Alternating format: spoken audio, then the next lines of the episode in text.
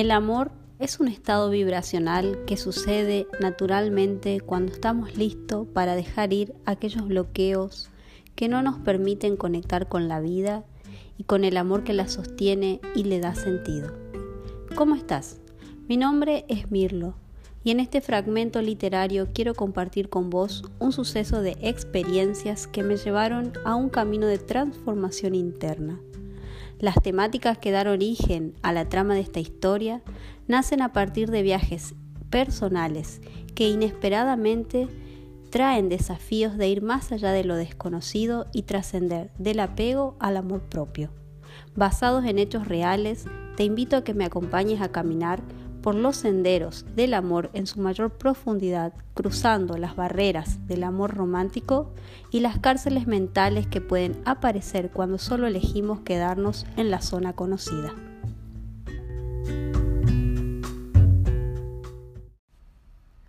Hola, ¿cómo estás? Bienvenida, bienvenido al episodio número 7 de los podcasts de Mirlo Tarú. Hoy estamos nuevamente junto a Pablo. ¿Cómo estás, Pablo? Hola, gracias por invitarme, Mirlo. Otra vez estamos aquí para compartir otro podcast más. ¿Y hoy de qué vamos a estar hablando? Hoy vamos a hablar de rituales.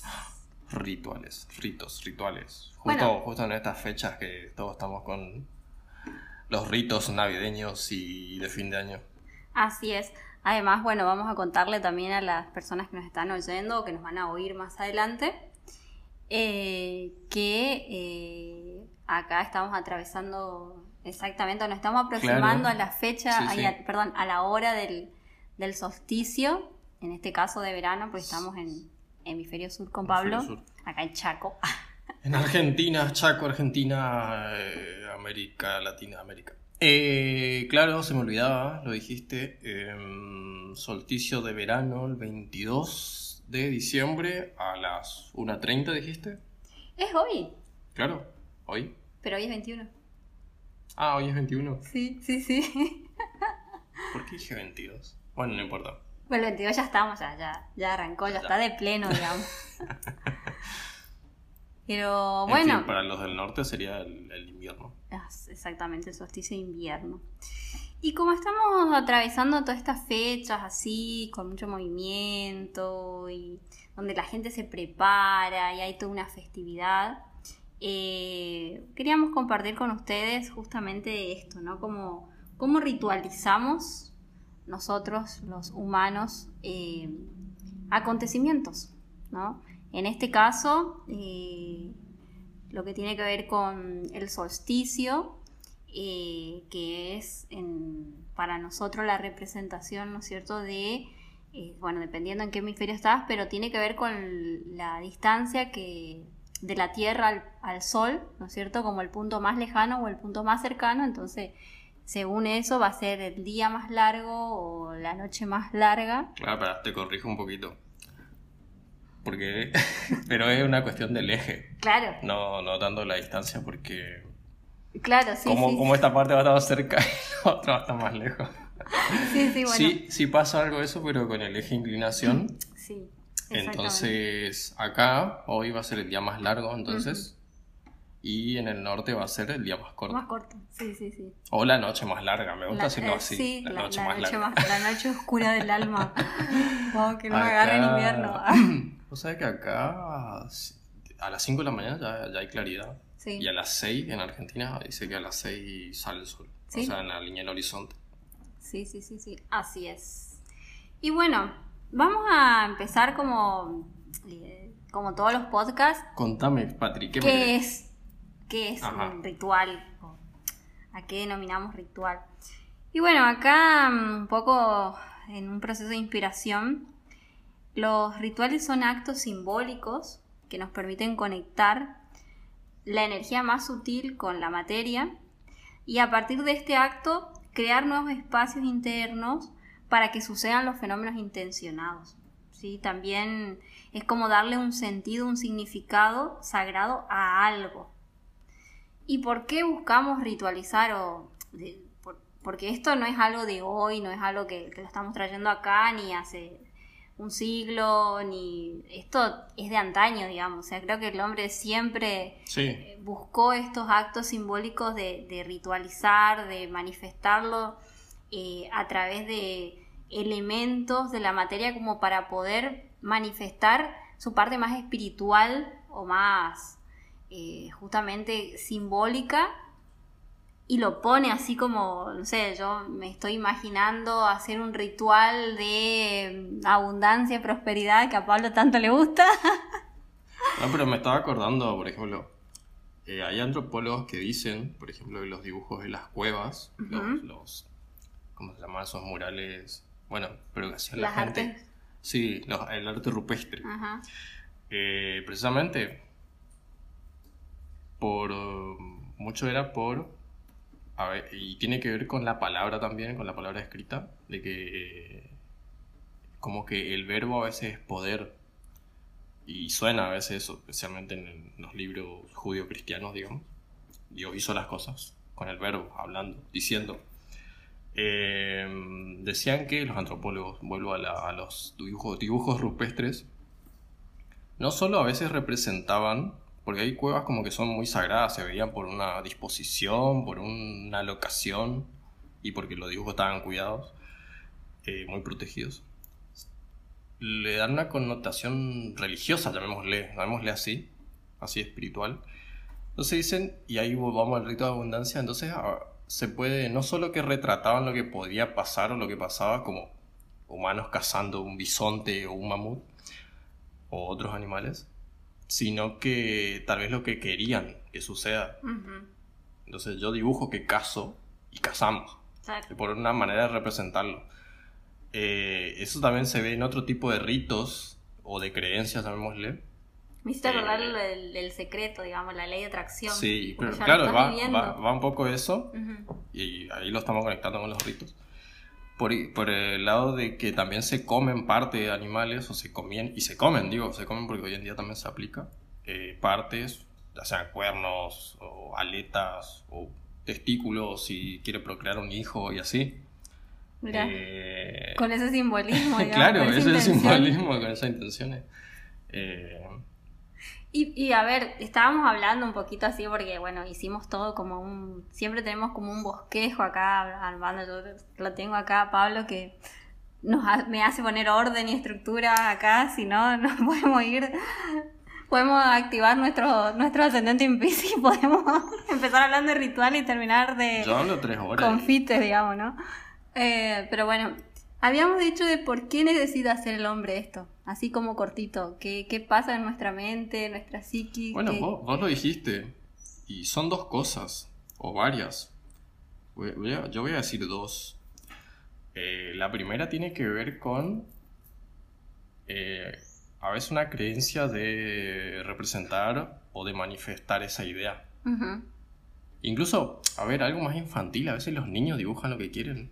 Claro no estoy diciendo que sea un ritual, pero se le parece, y así nos, nuestros antepasados.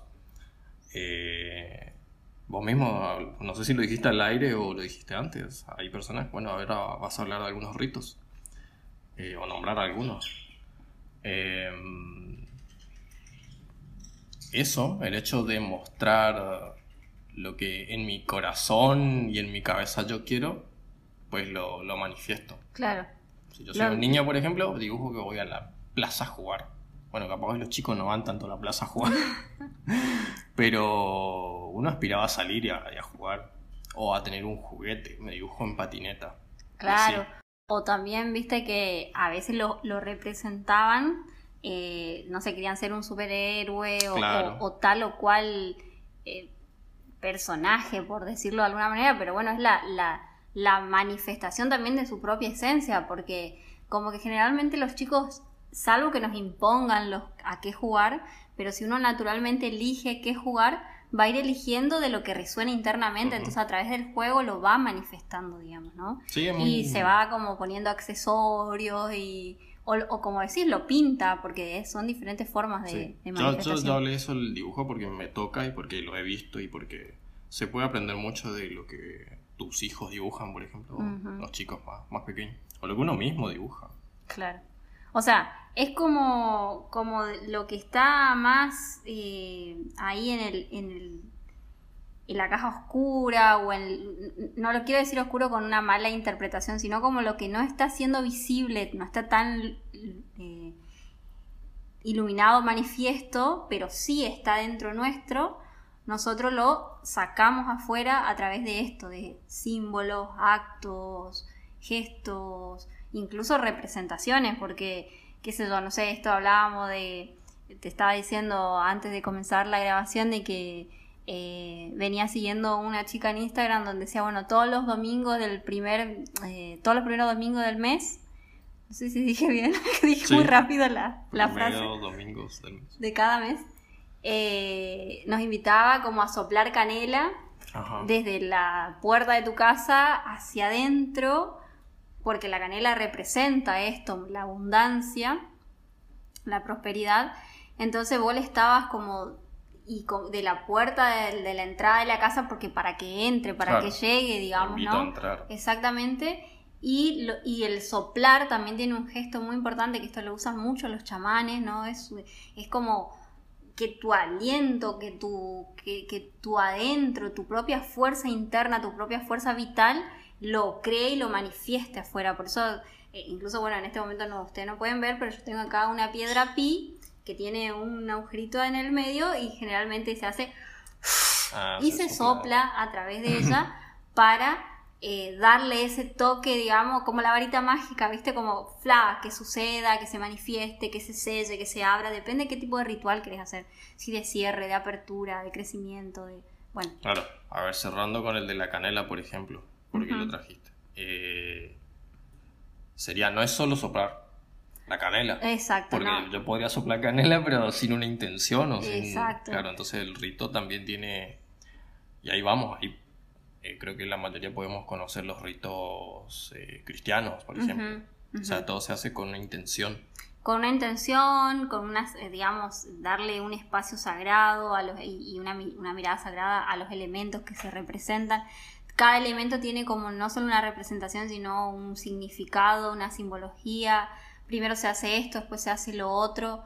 Y, no se hace en cualquier momento, pero creo que lo más importante de todo es lo que dijiste, es como la intención, porque si yo no creo en eso, o... No, solo, no, solo no creo, ponerle que lo hago mal. Claro, pero a mí me parece que si vos tenés una intención clara y el fuerte deseo de que eso suceda, no hay forma de hacerlo mal. Porque Está bien, hay determinados, esto que ya que trajiste un poco las religiones, que ellos tienen como actos muy solemnes y, siguen todo un, todo pasos, digamos, un protocolo, ¿no es cierto? Una formalidad. Y está bien, pero yo creo que eh, si nosotros empezamos a, visualizar nuestro cotidiano, siempre estamos haciendo eh, rituales pequeños, quizás menos inconscientes o a veces más conscientes, eh, y ya creo que la, característica más importante es tener esa intención, intencionar el acto, porque ahí es de lo que vos dijiste, está nuestro corazón. Entonces, de ahí sale ese poder del deseo de, de manifestarlo afuera, digamos, ¿no? Clarines. Y bueno, eh, habíamos hablado un poquito también acerca de, de la historia, quizás la venimos tocando, pero no sé, ¿te animás o querés contarnos alguna historia o algún alguna civilización? Eh... Estuve pensando y la verdad que no. Ah, bueno. Eh, podemos nombrar, o sea, el, tema de los solsticios, porque estamos ahora, lo que es diciembre, bueno, tenés... Son, desde siempre las culturas festejaron el sol, el tema solar, el tema lunar se suele medir más el tiempo con, la luna porque es como más, la vemos más precisa.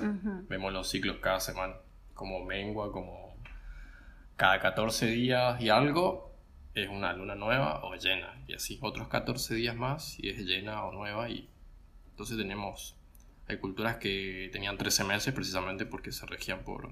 Sí, el calendario. Calendario lunar, o sea, por la luna.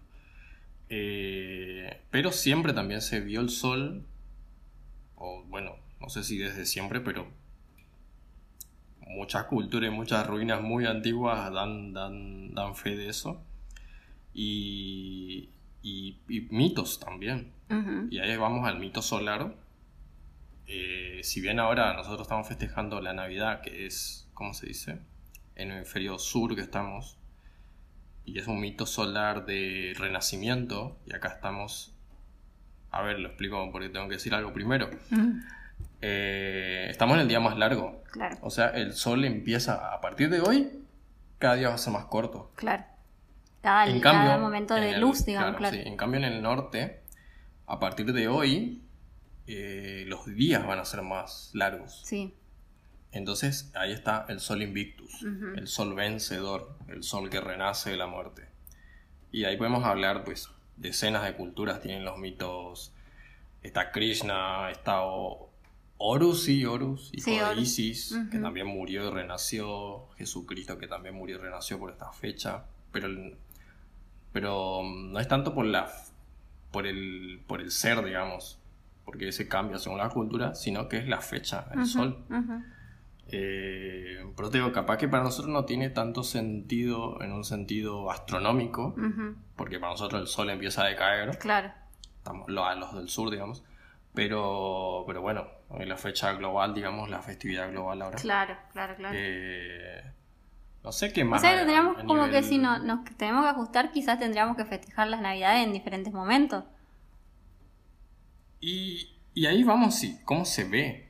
Claro. Y ahí también podemos ir a cómo se intenciona. Por ejemplo, cómo se ve. Por ejemplo, eh, tomamos, tomemos que hay, hay neopaganos o wicanos que toman mucho el tema de los celtas, el calendario celta. Ujú. Y ellos sí se adecúan. Ellos, bueno, los celtas tienen un calendario que se adecua a los ciclos naturales, verano, primavera, así, etc. Eh, también tiene que ver, tienen otras festividades, son solamente cuatro, son Sí, varias. y- sí, sí, sí, un montón.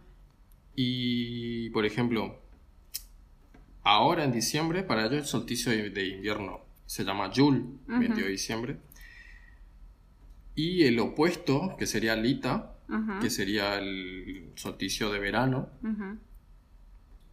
Va a ser eh, en junio. Claro, en junio, pero para nosotros es invierno. Entonces, ¿qué hacen los ubicanos del hemisferio sur? Pues invierten en las festividades, nada más. Y eso suena más lógico, llamémoslo. Claro, que es por eso lo que te decía, como que... Es que no vas a festejar la, la fe- no vas a hacer la festividad de la primavera en otoño. Claro, Es ridículo. claro, sí. Por eso, porque trayendo un poco lo que, o sea, mejor dicho, visualizando más claramente lo que estabas contando, digo, bueno, entonces nosotros estamos como medio en contrasentido. Pero, claro, ahí voy a lo que te decía. Ahora vamos a la intención. Claro, claro, ¿y sí? Ya, si bien, bueno, es una festividad, pero bueno, ahora con cómo la intencionamos, con qué. Claro, que, que, que, con qué simbología. Claro. Porque bueno, ahí está, para nosotros... Si bien tal vez hoy en día ya no estamos festejando que el sol vence a la oscuridad, eh, pero sí estamos en festividad y nos unimos en familia y bueno, ahí Claro. está. Ya depende ya otra vez nuestra con qué intención. Sí, y también acá toca mucho nuestras creencias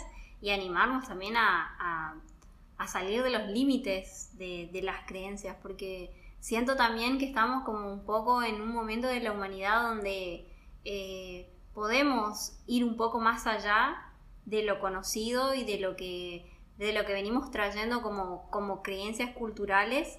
No porque esté mal, no porque haya algo que esté mal, pero quizá esto, como empezar a readecuar para poder darle el verdadero significado, no sé si el verdadero, pero un significado más sentido, más afín, digamos. Más auténticos y más afín a Sí, uno. Yo le sí. llamo a eso autenticidad. Y bueno, ahí te cuento una anécdota y, y traigo a colación de a lo que más o menos yo diría que mm, adecuarse. Eh, bueno, nos reunimos en familia, casi la mayoría nos reunimos en familia o con amigos, estas festividades. Y te contaba fuera del aire cómo para nosotros, para mi familia, era, un, era estresante la Navidad. Porque, ¿Por qué? ¿Por qué era estresante? No sé si mi familia era la única que lo hacía así. No, yo creo que no. Pero, a ver, nosotros cocinábamos tarde para poder comer 11.30, ponele, para poder estar brindando a las 12, cuando sean, cuando den las campanadas. Eh, pero nosotros no estábamos acostumbrados a comer tan tarde. Claro. Y era horrible tener que esperar. Cuando uno es chico, es feo, eh, tenés hambre. Sí. Son las 11 de la noche y te das sueño. Sí. O sea, Venís del horario escolar que tenía que levantar temprano y de pronto pasa esto. ¿Por qué? La Navidad tiene que ser linda, no, no estar aguantando el hambre, aguantando el sueño. Sí. Y también eso como, como, como que, ya se vive, o sea, ayer yo estuve un poco caminando en las calles y, y pero ya lo vengo sintiendo a la energía como una energía de mucho, no sé, pareciera como que en vez de estar cerrando como un ciclo, porque para nosotros en definitiva es un cierre de ciclo y, ya para este hemisferio sur, que ahora lo, lo, contextualizamos bien, pero como que es como empezar a, a estar un poco más calmo, visualizar qué, qué pasó en tu vida en este tiempo, un poco más de las reflexiones pero es como que llega fin de año y, y, es una energía colectiva de, de, locura, digamos. O sea, como, no sé, todo el mundo anda acelerado. Eh, ay, llegan las compras, que tenemos que, hacer esto, la comida, la ropa, no sé, como un montón de cosas.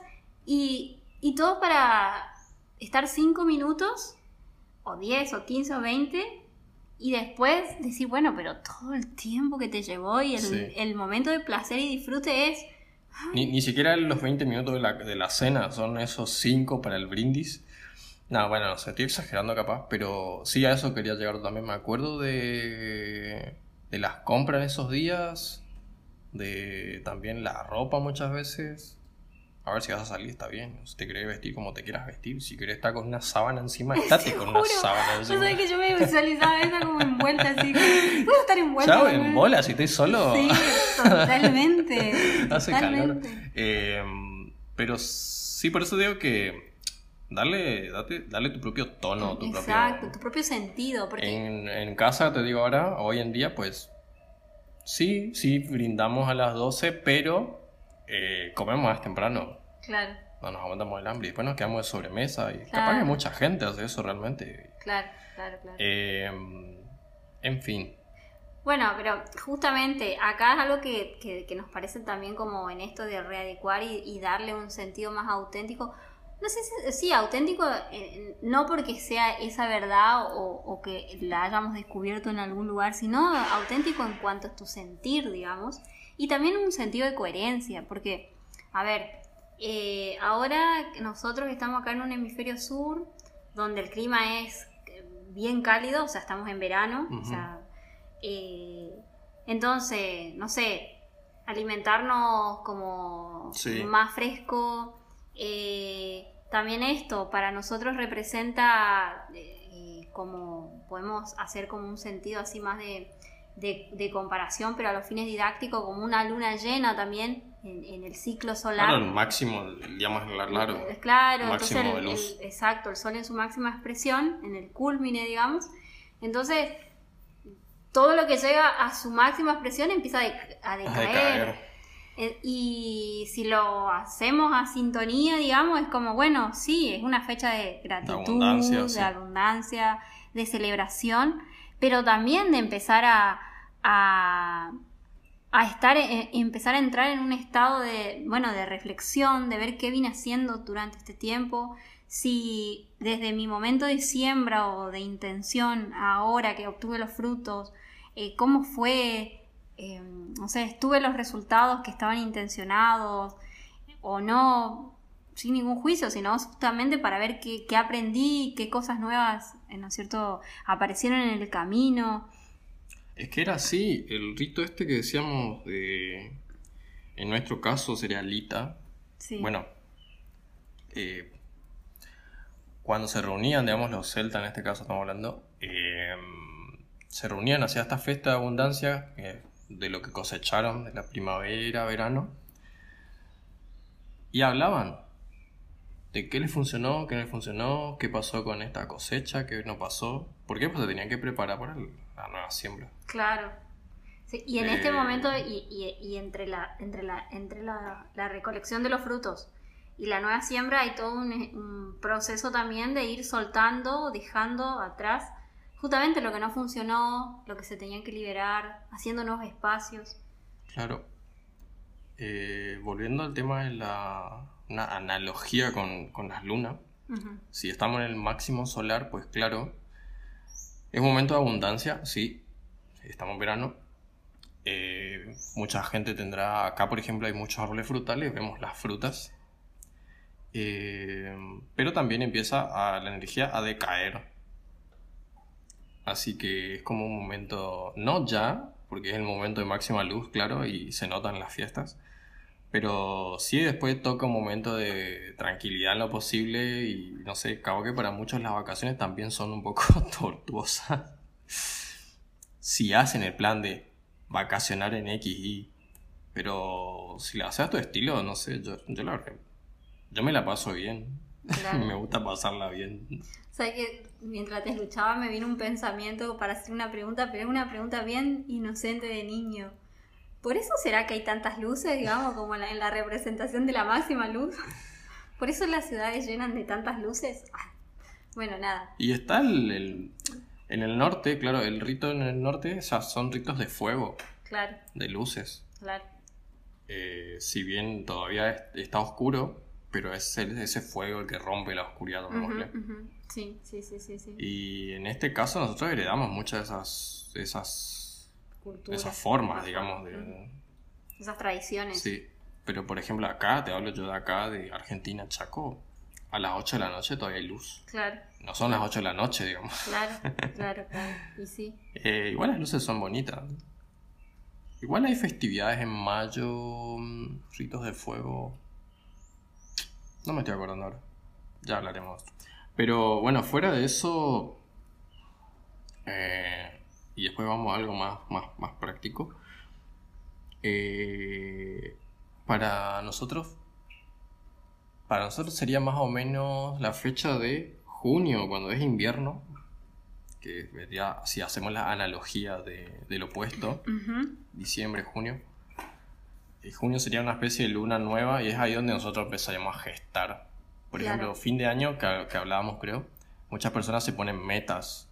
Y creo que lo que uno tiene que ponerse sería ah, metas, pero anti-metas, llamémosle. ¿Qué no voy a hacer, mejor dicho? Claro. Porque son momentos de soltar Claro. Diferente a un momento de gesta, cuando uno está sembrando o, o gestando, si querés decirlo de una manera biológica, como si estuvieras por parir.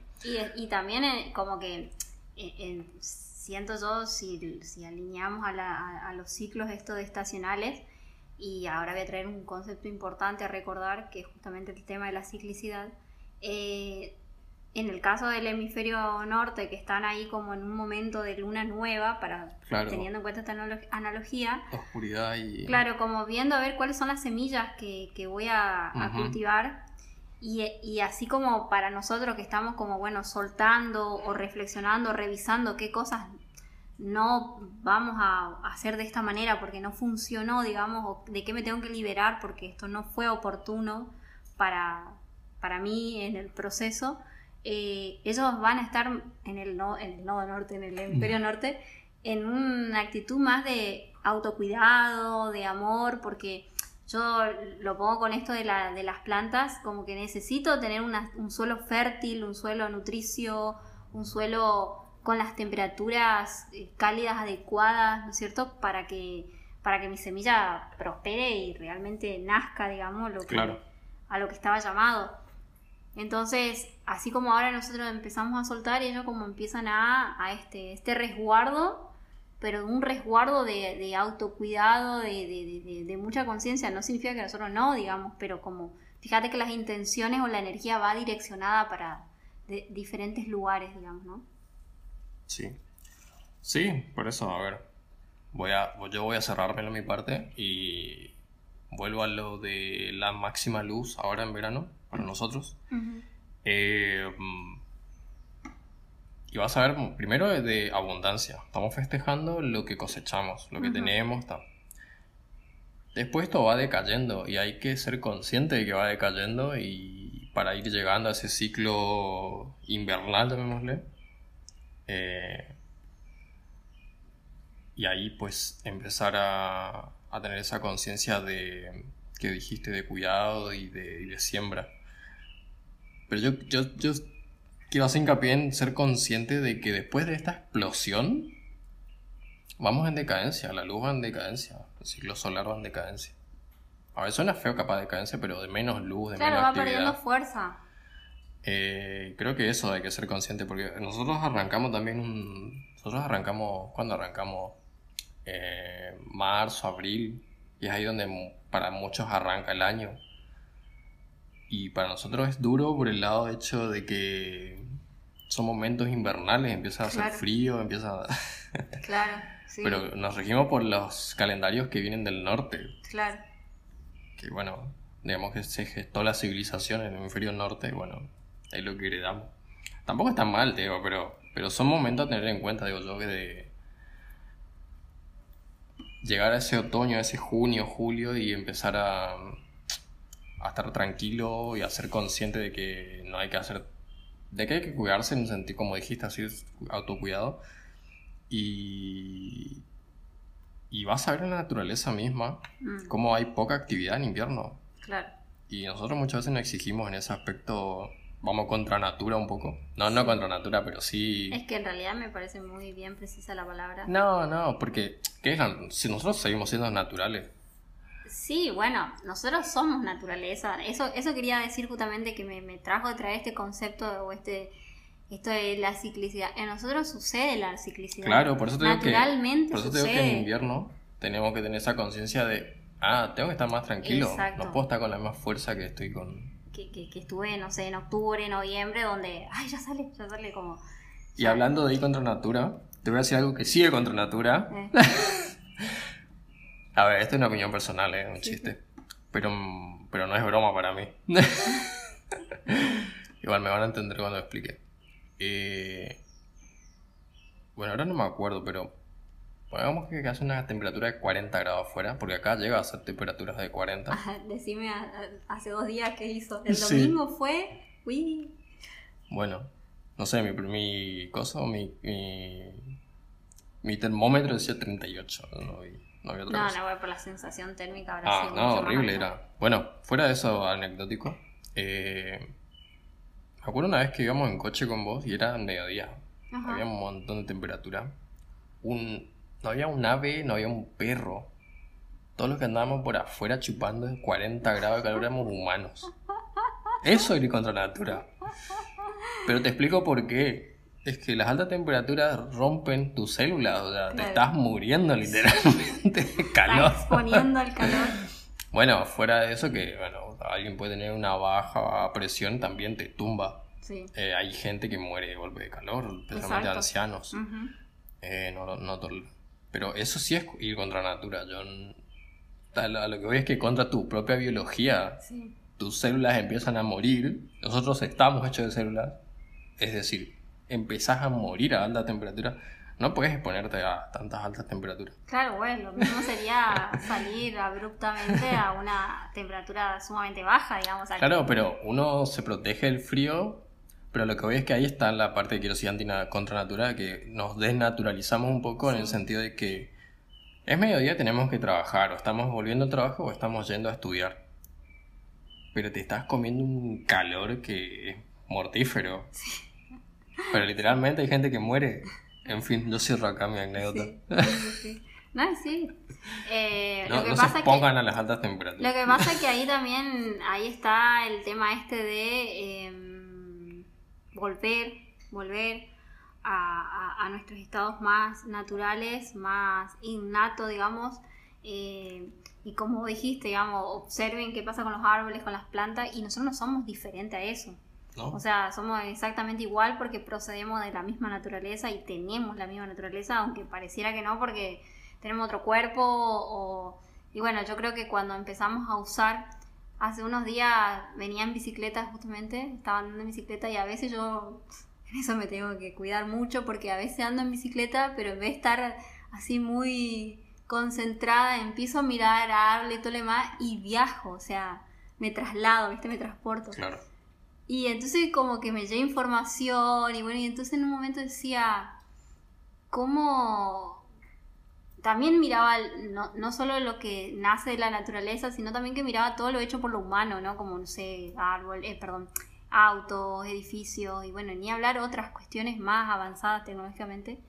Y yo digo, si a todo ese ingenio mental, eh, digamos, intelectual que tenemos, le pusiéramos corazón, ¿no? Porque siento que hay muchas cosas que, que, que están fantásticamente hechas y tiene, wow, una inteligencia que vos decís, no, no hay límites en la mente humana, realmente no hay. Si, si te contaran los avances de, de la física, los descubrimientos nuevos, una locura. Eh, sí, ayer fuimos con Rami a buscar un... Él quería tanto un Leo, un Leo, Leo, y, y el chico del negocio estaba imprimiendo en 3D. Ah, Y bueno, nosotros no es que no sabíamos que existía, pero no es lo mismo verlo así claro.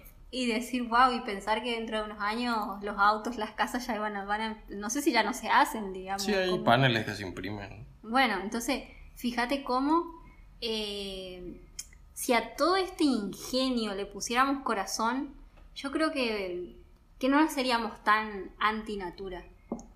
Porque me parece que puede como coexistir eso entre el- el- el- el- el brillo, digamos, de nuestro cerebro con, el, con la inteligencia del corazón. Porque, bueno, hablando de lo que se ha descubierto, digamos, nuestro corazón tiene su propia inteligencia y, y es brillante también y tendría que estar como un poco más en acción. Le deberíamos permitir, no es que le tendríamos como poniéndole, che, vos corazón no estás en acción, no, él quiere, pero Sí. nosotros no le permitimos, digamos. ¿no? Claro.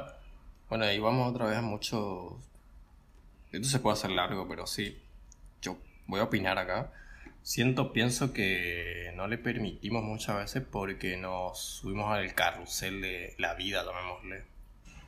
Pero ¿qué es la vida? La vida, yo hablo de lo que nuestra cultura dice que es la vida. Eh, este estudio, este trabajo, tal.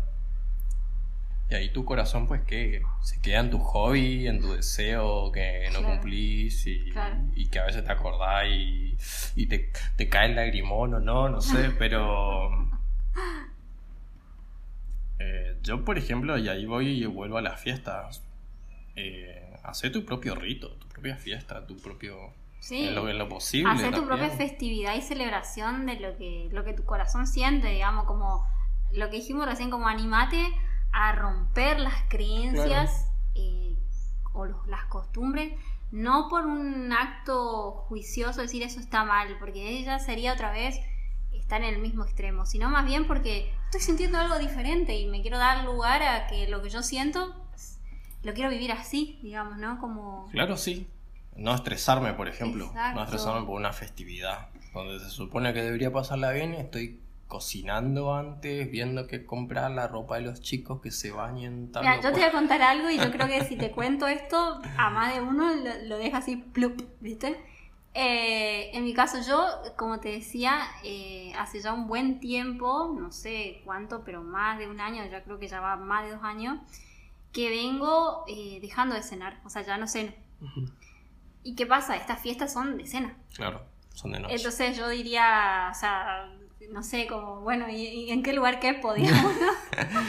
Como una frutita o algo. ¿Cómo, ¿Cómo festejo estas fiestas si yo no ceno, digamos, donde la típica es qué vamos a comer o, Claro.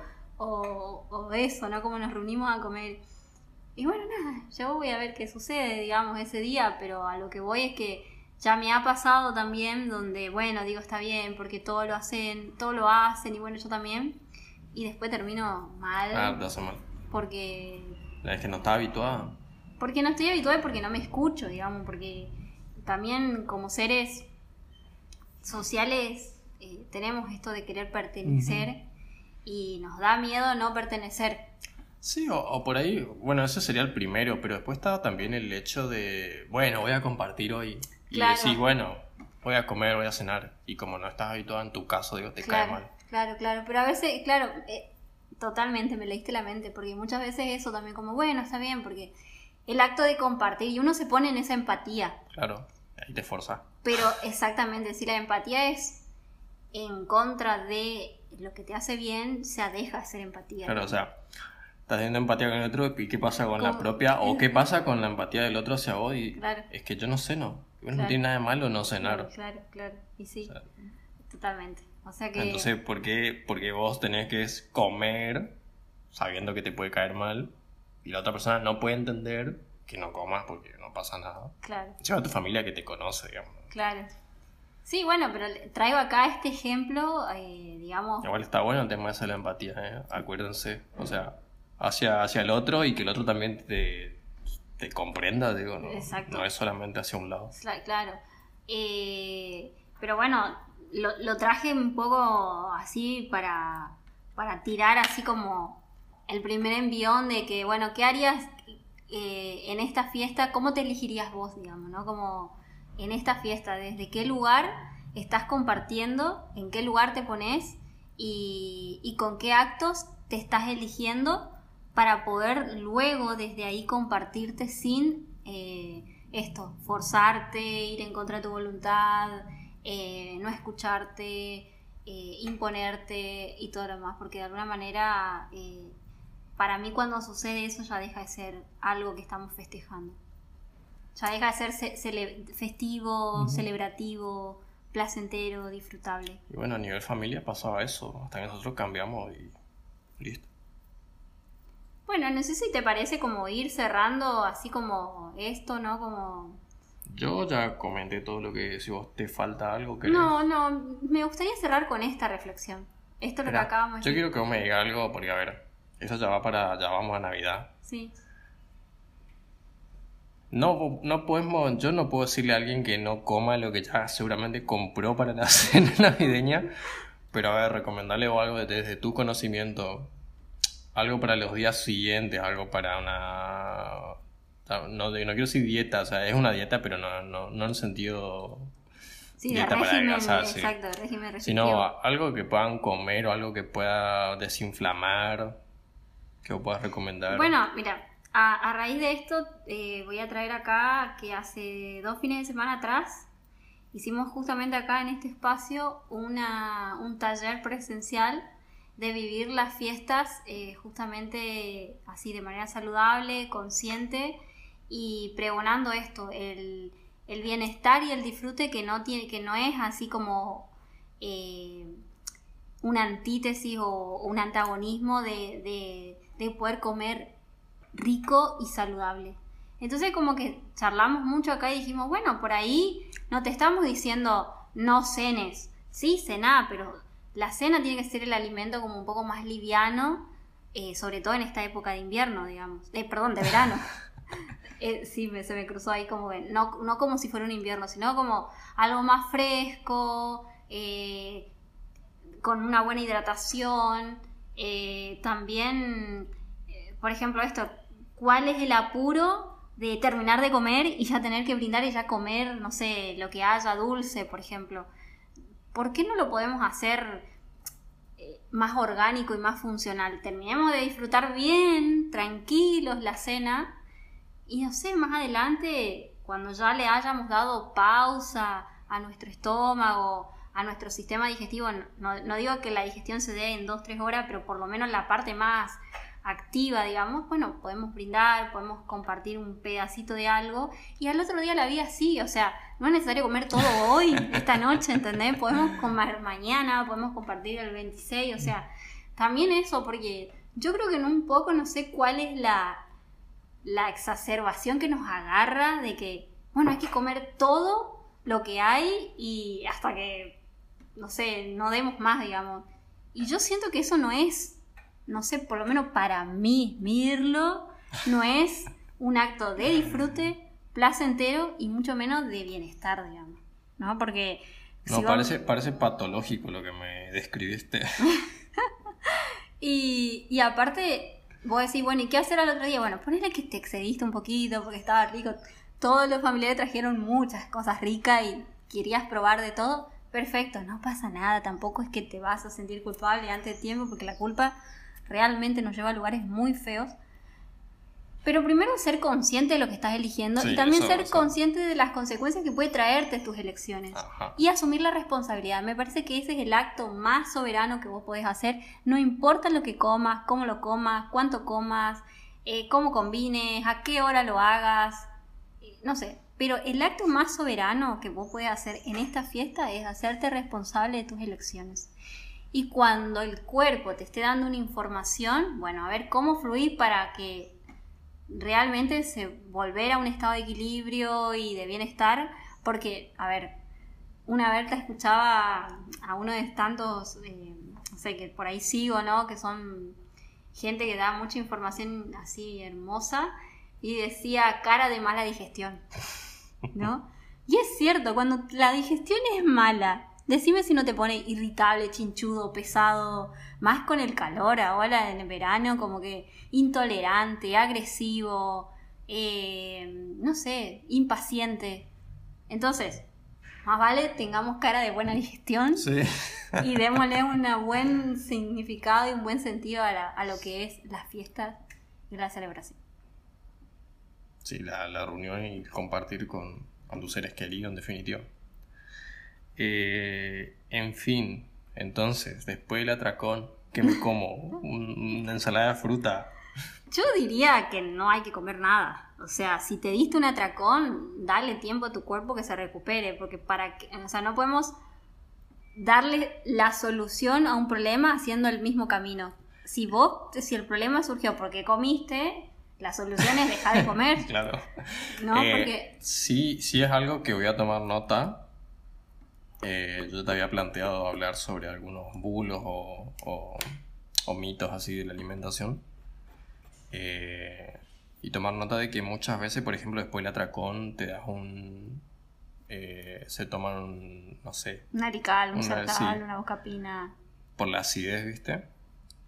Y pero siempre estamos ahí tratando el síntoma y no, no la raíz del problema. Y es ahí donde lo que vos contabas de que después eso te pasa factura.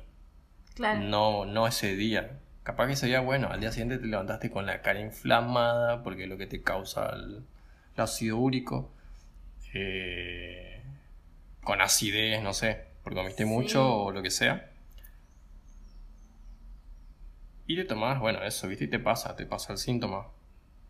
Pero también a la larga te pasa factura todo eso. Por supuesto. En fin, bueno, eso ya de cada uno. Pero. igualmente, si vos me decís, bueno, ¿y cómo puedo comenzar al otro día? Bueno, primero extender el ayuno. O sea, ¿Cómo me relajo el otro día? Claro, no, no. Si terminaste de comer a las 2 de la mañana, a las. Yo creo que igual esto es, difícil que lo haga porque me parece que no te va a dar el cuerpo. No, va a empezar a las 8 de la mañana comiendo, no sé, un súper desayuno. No, no, no no sé, azúcares, grasas, proteína, porque me parece que el cuerpo no te lo va a permitir. Pero sí puedes decir, bueno, tomo mucho líquido, un agua con limón, algún probiótico, kéfir, eh, no sé, algo que, te ayude como a, aliviar esa digestión, a eliminar, a, hacer más rápido el proceso de eliminación, ¿no es cierto?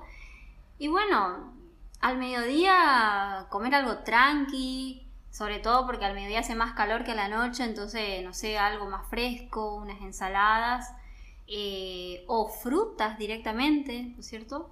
Eh, si por ahí no, no, te da esa opción y decís, bueno, voy a comer algo de lo que quedó, bueno, eh, si, si, hiciste mucho a la noche, bueno, al mediodía hace poquito, digamos, que en realidad lo aconsejable es al revés, pero si, lo, lo hiciste de una forma, hacerlo de la otra para poder volver al equilibrio, ¿no? Eh, me parece como esos tips, digamos, ¿no? Que, que, no es la última cena, digamos. claro. Bueno, digamos que, personalmente... Que encima si nos vamos al concepto de la última cena no tiene nada que ver con esto, de comerse todo, pero bueno, así lo, lo, decimos, digamos. a nivel personal, que nadie se lo tome personal, pero a nivel opinión, entonces yo también recomiendo, pues, no te dé el atracón. Para empezar, no te dejes el atracón. Claro, ahí me estaba hablando si ya lo hicimos. Yo te pregunté eso, ¿viste? Porque tampoco le vas a decir a alguien, eh, mira, la verdad que no, no comas así. Cada uno, bueno, también es responsable, como dijimos, de sus actos y... Para mí eso, yo creo que asumir la responsabilidad de lo que... Elija lo que elija, asumir la responsabilidad.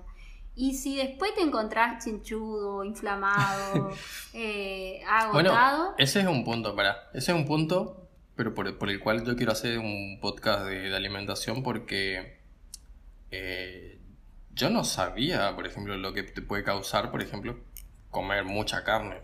No sabía hasta que lo leí, lo estudié y tal. Entonces, ¿hasta dónde soy responsable? Sí sufro las consecuencias de mi alimentación, pero ¿hasta dónde soy responsable si no tengo la información para constatar? Claro. Entonces creo que, pero eso ya es para otro, para otro día, para otro, porque es otro tema ya. Bien, bueno. Eh, pero es interesante porque sí, sí, sí. si yo no sé, ¿cómo puedo elegir? Claro. Igualmente, puedo retrucar tu, tu, tu planteo porque la, el cuerpo, en el cuerpo está toda tu sabiduría. O sea, necesitamos como, como, como seres mentales conocer. Pero ayer justamente escuchaba un congreso donde decía que los seres humanos, ¿por qué no valoramos? Que desvalorizamos lo, o desvaloramos lo que no conocemos, porque estamos acostumbrados a que tenemos que conocer, entender, comprender, eh, constatar, eh, que esté científicamente, o sea, como que si no tenemos ese aval de la constatación empírica, eh, así científica, como, bueno, listo, esto no, no sirve, no vale. Y sin embargo, nuestro cuerpo es un laboratorio magníficamente brillante e inteligente. Eh, sí, te doy la razón en ese aspecto de. Quería yo agregar de escuchar al cuerpo, que también es algo que aprendí a la larga. Creo que uno cuando va creciendo se da cuenta de eso. Em, ya no tomo tanto porque sé que me hace mal, entonces ya no tomas tanto y así. Te, hace, empezás a hacer caso al cuerpo, lo que te pide el cuerpo. Claro. Pero yo creo, o sea, porque yo soy así, entonces yo siempre hablo, cuando digo que opino, pues mi opinión. Eh, a mí la información me ayuda un montón. No. Porque en parte me gusta entender los procesos y, y si yo sé lo que hace, yo sé lo que causa, así como la campaña contra el cigarrillo funciona, decrecieron los fumadores y ahí está la información, se dio información y se dice esto causa cáncer. Claro. Em, pienso también en los eh, ultraprocesados, por ejemplo, las salchichas, por ejemplo. Es, por este es para otro tema. Claro, claro. Que son cancerígenas. Te voy a buscar después la tabla cuando hablemos de eso, dónde, en qué posición está. Y no tiene un cartel ni imágenes de lo que te causa. así, como el, así como el paquete de cigarrillo tiene imágenes horribles. Claro. Eh, está a un nivel muy, muy cercano o superior al tabaco. No tanto por el tabaco, sino con todos los químicos que uno aspira cuando fuma mm. por el filtro. Es todo un tema y creo que eso hay que, hay que contarlo para mí. Sí. Bueno, yo cierro, cierro con este tema. Estamos en rituales. Si no, el episodio 8 y tenemos que hacer una pausa. Eh, pero bueno, nada, gracias de nuevo por escucharnos. Pásenla bien, pásenla hacer su propio ritual intencionen con el corazón, sean auténticos, escúchense y sobre todo eh, seamos soberanamente responsables de las elecciones que hacemos. Gracias y que tengan una linda noche de familia, de Navidad y nos vemos hasta el próximo episodio.